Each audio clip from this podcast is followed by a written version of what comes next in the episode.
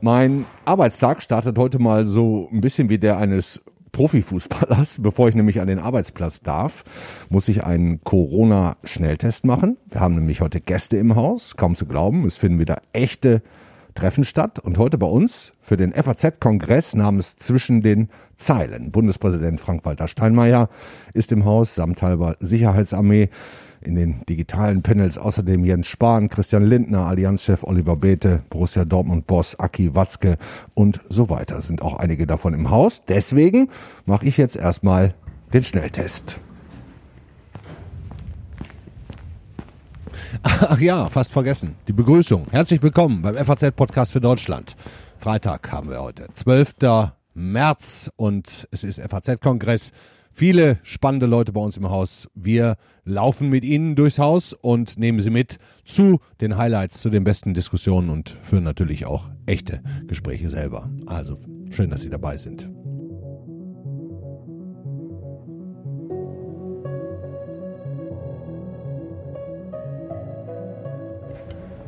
So, ich bin jetzt in einem kleinen Raum hier an der FAZ Garage und mir hilft eine junge Mitarbeiterin der FAZ, Caroline Proske.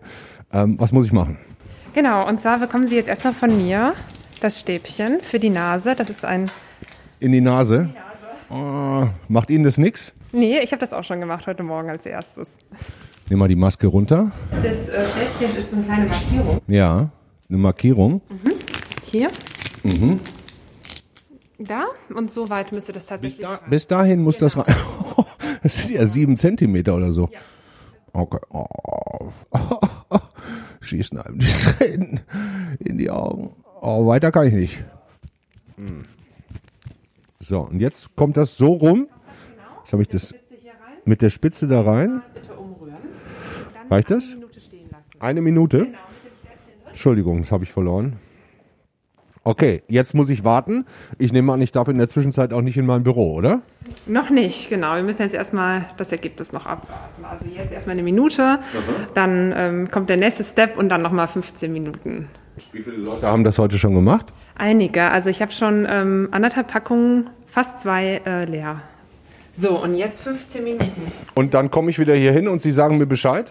Genau. Ich würde Sie bitten, eigentlich ähm, halten sich die Leute vorne auf, genau, mhm. noch nicht mit so vielen anderen in Kontakt kommen. Ja. Und dann würde ich nach 15 Minuten Bescheid geben. So, Viertelstunde rum jetzt. Jetzt begebe ich mich auf den Weg zum Testergebnis. Gab es heute schon einen Positivtest eigentlich? Nein, Gott sei Dank nicht. Hoffentlich bin ich nicht der Erste. Nein, negativ. Negativ. Deutlich negativ. Dankeschön. Gerne. Jetzt kann ich arbeiten, oder? Jetzt äh, dürfen Sie arbeiten. Danke. Schönen Tag noch. Ihnen auch. Dankeschön. Ciao. Tschüss.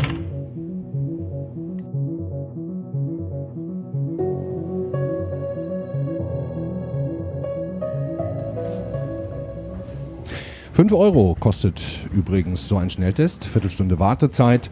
Ähm, auf jeden Fall ein gutes Instrument, um langsam wieder in ein normales Leben zurückzukehren, wenn es auch ein anderes Normal sein wird. So, ich bin jetzt hier im Aufzug, mache mich auf den Weg.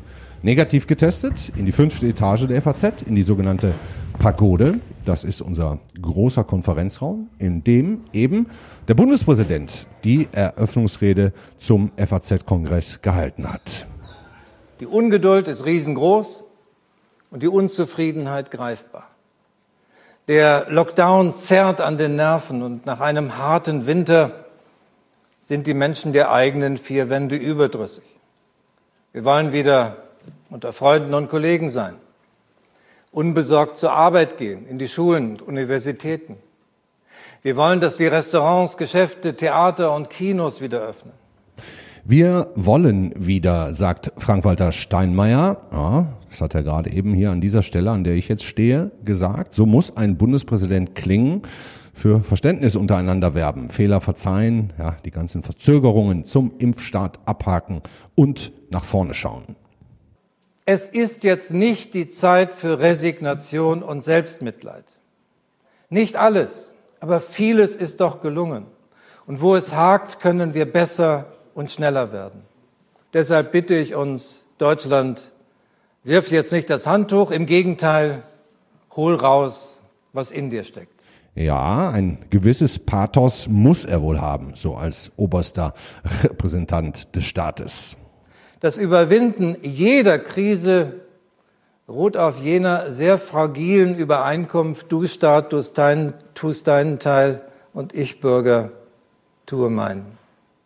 Staat und Bürger müssen einander vertrauen können und im Vertrauen aufeinander handeln. Und das war jetzt nur die Einleitung seiner großen Moralschelte. Der Bürger muss auf den Staat vertrauen können. Das schien Steinmeier das wichtigste Anliegen, direkt mal auf den Fall Löbel und Nüsslein einzugehen, die beiden Unionsabgeordneten, die unter Korruptionsverdacht stehen. Man muss sich das vorstellen, meine Damen und Herren. Da nehmen Millionen von Menschen Einschränkungen hin, ängstigen sich monatelang um die Gesundheit, das Leben ihrer Liebsten und müssen dann hören, dass ausgerechnet Abgeordnete die Hand aufhielten. Das ist schäbig und das ist schändlich. Unterschätzen wir nicht, was da angerichtet wurde. Es geht nicht nur um das Vertrauen in die Integrität Einzelner, es geht um das Vertrauen in die Integrität des Staates und seiner Institutionen. Schäbig und schändlich, sagt er. Ja, es geht ums Vertrauen. Vertrauen wir denn eigentlich einander noch ausreichend? Der Staat dem Bürger, der Bürger dem Staat? Diese Frage stelle ich gleich mal unseren beiden Herausgebern Politik und Wirtschaft. Die besuche ich jetzt als nächstes.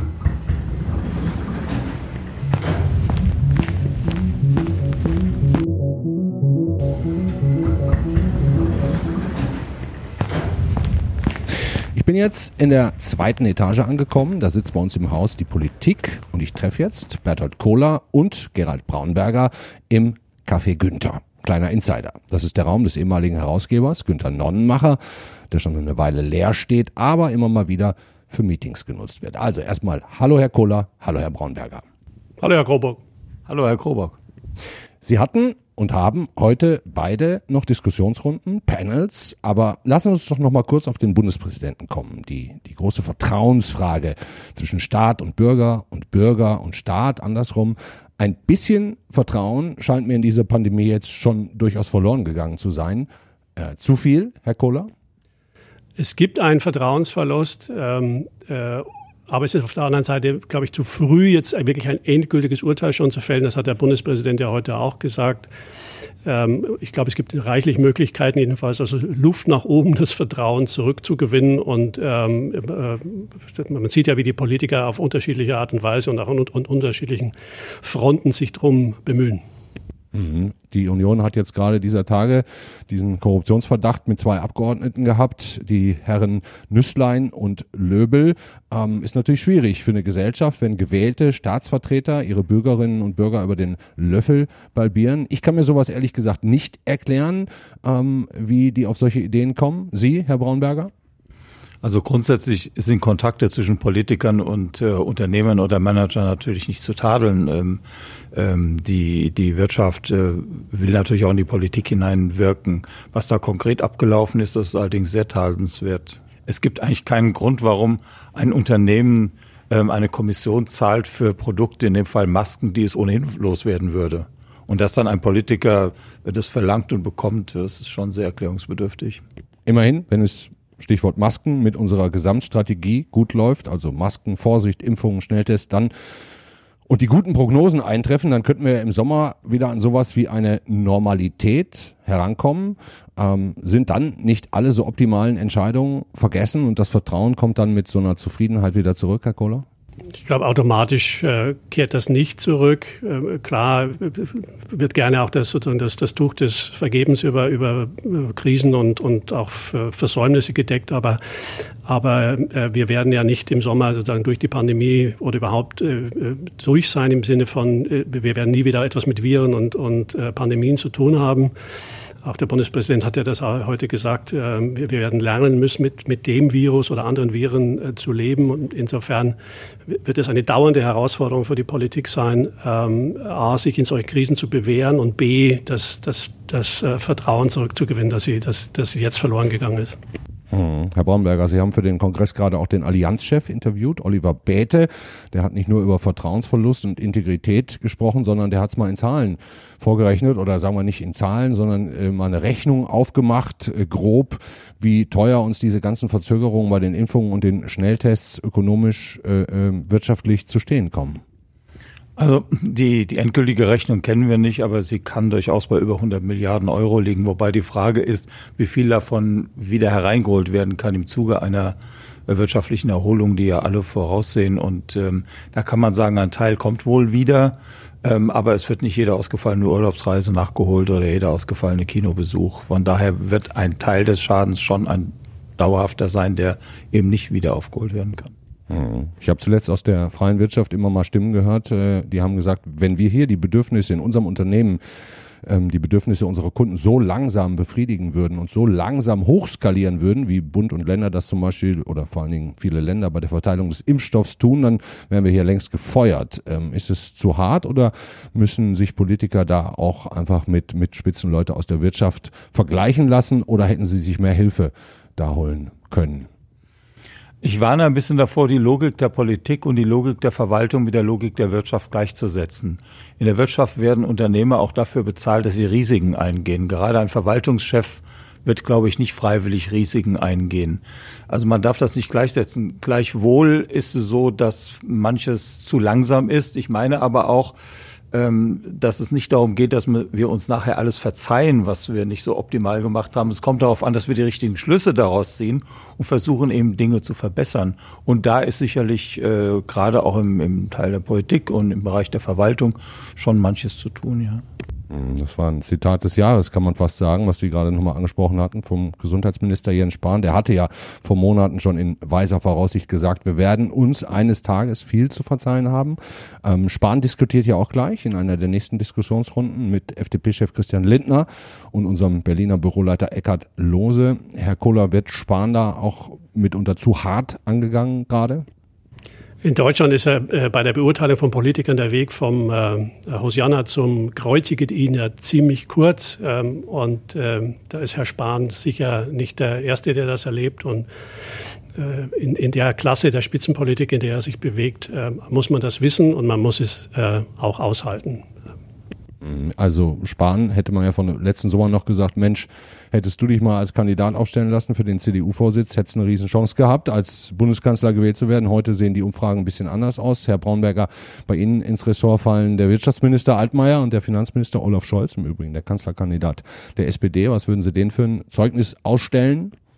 Naja, der, der Finanzminister ist vor allen Dingen Kanzlerkandidat im Augenblick auch finanzpolitisch, äh, indem er den Eindruck erweckt, dass man eben alle Probleme mit Geld zuschütten kann. Und äh, das ist aber falsch, denn was die Politik tun muss, äh, sie ist, sie muss Vertrauen schaffen bei den Menschen und es reicht nicht, dass man da Geld ausgibt. Und ich glaube auch, dass bei der Bundeswirtschaftsminister nicht immer äh, vertrauenserzeugend gewirkt hat, weil die Umsetzung dessen, was beschlossen wurde, halt häufig sehr schwierig ist. Das ist dann aber zum Teil auch wieder eine Frage der, der Verwaltung.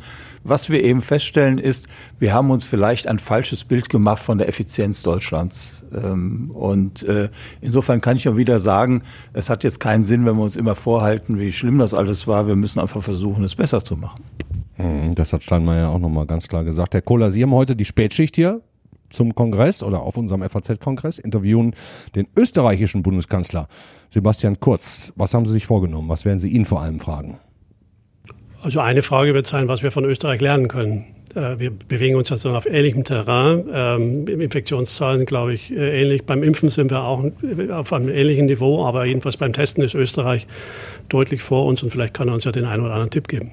Und vor allen Dingen, wie die Lockerungen trotz der nicht ganz niedrigen Zahlen durchzuhalten oder äh, äh, zu halten sind, muss man fast sagen. Ja, das, das, äh, da steht die, die österreichische Politik wie die deutsche ja unter einem äh, erheblichen Druck. Ja, auf der einen Seite natürlich die Warnungen, die berechtigten Warnungen vor, vor einer neuen Welle, insbesondere mit den mit gefährlichen Mutanten. Auf der anderen Seite das auch durchaus verständliche Bedürfnis, äh, äh, wieder zum halbwegs, halbwegs normalen Leben, auch Wirtschaftsleben zurückzukehren.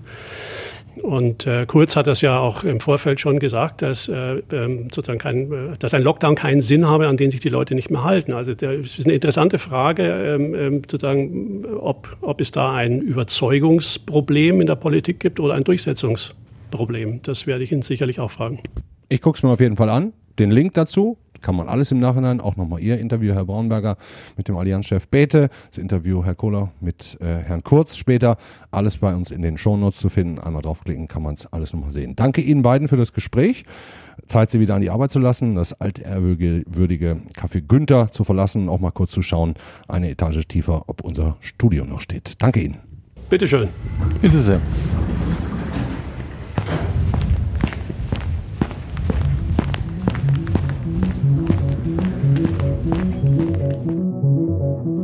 So, jetzt machen wir auch mal mit normaler Tonqualität kurz aus dem Studio weiter und schauen auf ein paar Highlights des Tages aus dem FAZ-Kongress. Viele haben Beef erwartet, ordentlich Streit in der Diskussionsrunde mit Jens Spahn und Christian Lindner, moderiert von Eckhard Lose, unserem Berliner Büroleiter. Ich muss sagen, ich fand die beiden überraschend einig. Die Positionen schienen mir eigentlich vorher klarer. Der FDP-Mann, der Wirtschaftsmann für Öffnungen, bei denen man das Risiko kalkulieren kann. Der Gesundheitsminister dagegen immer auch mit dem Blick auf besonders vulnerable, sagt man ja, ähm, also anfällige Bevölkerungsgruppen. Es wird keine Entscheidung geben in dieser Pandemie, die ich getroffen habe, die nicht jemand auch für falsch hält oder für einen Fehler hält äh, und kritisiert, so dass mit jeder Entscheidung immer auch äh, Folgen verbunden sind, negative Folgen für andere. Wenn wir, wenn wir schließen, um Gesundheit zu schützen, hat das Folgen. Wenn wir öffnen, sich Infektionen ergeben, hat das gesundheitliche Folgen für andere. So gesehen gibt es wahrscheinlich gar keine Entscheidung, bei der ich nicht auch jemanden um Verzeihung bitten müsste. Jetzt am 12. März halte ich nicht mehr für verhältnismäßig, dass wir so weitgehende pauschale Freiheitseinschränkungen haben, wie sie immer noch anhalten. Es wäre jetzt mit äh, FFP2-Maske, Hygienekonzept außerhalb der wirklich äh, besonders äh, scharfen Hotspots wäre es möglich, Handel, Gastronomie, Kultur, Bildung zumal zu öffnen. Und das zeigt, das Pandemiegeschehen hat sich verändert, also muss sich auch die Politik ändern. Nun, das ist ja das, was äh, passiert. Es finden ja Öffnungen statt und auch nicht erst seit zwei Tagen, äh, sondern mit den Kitas und Schulen in den Ländern. Und ich will sagen, dass ich es grundsätzlich für richtig halte, bei Kitas und Schulen zu beginnen, weil das für Eltern wie für Kinder sehr, sehr wichtig ist. Äh, aber Kitas und Schulen wieder in ein wenn auch unter Pandemiebedingungen Regelbetrieb, geregelten Präsenzbetrieb zu bringen, führt zu millionenfachen Mobilitätsbewegungen jeden Tag auf dem Weg dahin, auf dem Weg zurück zu Begegnungen. Ganz interessant dennoch, wie gut die beiden sich insgesamt verstanden haben. Vielleicht ist das mit dem Ampelwillen der FDP ja doch nicht so zwingend mit Blick auf die Bundestagswahl in diesem Jahr. Es wird auf jeden Fall ein spannendes Wahljahr. Und eine ganz interessantere ähm, Geschichte hat Spahn dann in dem Gespräch auch noch gefordert. Was würde ich mir wünschen, wenn ich allein entscheiden könnte im Digitalen, kann ich Ihnen sofort sagen. Eine digitale Identität für jeden Bürger. Die Debatte in Deutschland läuft immer äh, so vor der Sorge her nach dem Motto gläserner Bürger. Ich würde es andersrum drehen. Ich würde es ins Grundgesetz schreiben. Ein Anspruch jedes Bürgers, jeder Bürgerin auf eine digitale Identität als Anspruch, damit es mal klar wird, dass das was Positives ist, weil es das Verwaltungshandeln auch in dieser Pandemie enorm vereinfachen würde. Eine digitale Identität für jeden Bürger im Grundgesetz festgeschrieben. Bin ich gespannt, ob das noch weiter diskutiert wird. Die richtigen Worte gefunden und eine gute Idee hatte auf jeden Fall der Chef von Borussia Dortmund, Aki Watzke, im Gespräch mit Michael Horeni. Er würde nämlich den ganzen Helfern in der Pandemie, egal wer, sofern sie denn Fußball interessiert sind, ein ganz besonderes Geschenk machen wollen. Vielleicht wäre es auch eine ganz gute Maßnahme, wenn man das in irgendeiner Weise, wenn der DFB und die Politik das hinkriegen. Ich würde zum Beispiel spontan sagen, DFB-Pokal-Endspiel, ich weiß ja gar nicht, ob wir dabei sind, aber DFB-Pokal-Endspiel müsste mal so eine, so eine Situation sein, auch mal so vielleicht als Pilotprojekt, dass man sagt, so, passt mal auf, alle, die in der Corona-Krise in medizinischer Sicht und im sozialen Bereich und so Heldenhaftes geleistet haben, die mittlerweile geimpft sind, dürfen umsonst ins Stadion. Das finde ich mal eine coole Nummer. Und damit wir hier nicht so tun, als wäre alles nur grundoptimistisch und das Ende der Pandemie schon in sicherer Sicht. Die Wissenschaftlerin und Pandemieberaterin Viola Priesemann vom Max-Planck-Institut sieht die aktuellen Fallzahlen in ihrem Panel mit Sibylle Anderl mit echter Sorge. Also ihre Ausbreitungsmodelle deuten darauf hin, dass die Infektionszahlen mit der gegenwärtigen Pandemiepolitik im Land in den nächsten Wochen höchstwahrscheinlich erstmal langsam weiter ansteigen. Mit dem Impfeffekt, der dann greifen könnte, sei erst in ein paar Monaten zu rechnen. Deshalb plädiert Priesemann gegen eine offensive Öffnungsstrategie. Nun, in diesem Feld bewegen wir uns gerade irgendwo zwischen noch mehr öffnen oder ein bisschen weniger, irgendwo zwischen Vertrauen, Grundvertrauen in den Staat und andersrum des Staates in den Bürger. Und das alles tun wir bei gleichzeitig wieder leicht ansteigenden Fallzahlen. Ein Hase- und Igel-Rennen, bei dem wir im Moment noch nicht wissen, wer am Ende schneller ist. Hoffen wir, dass wir der schlaue Igel sind.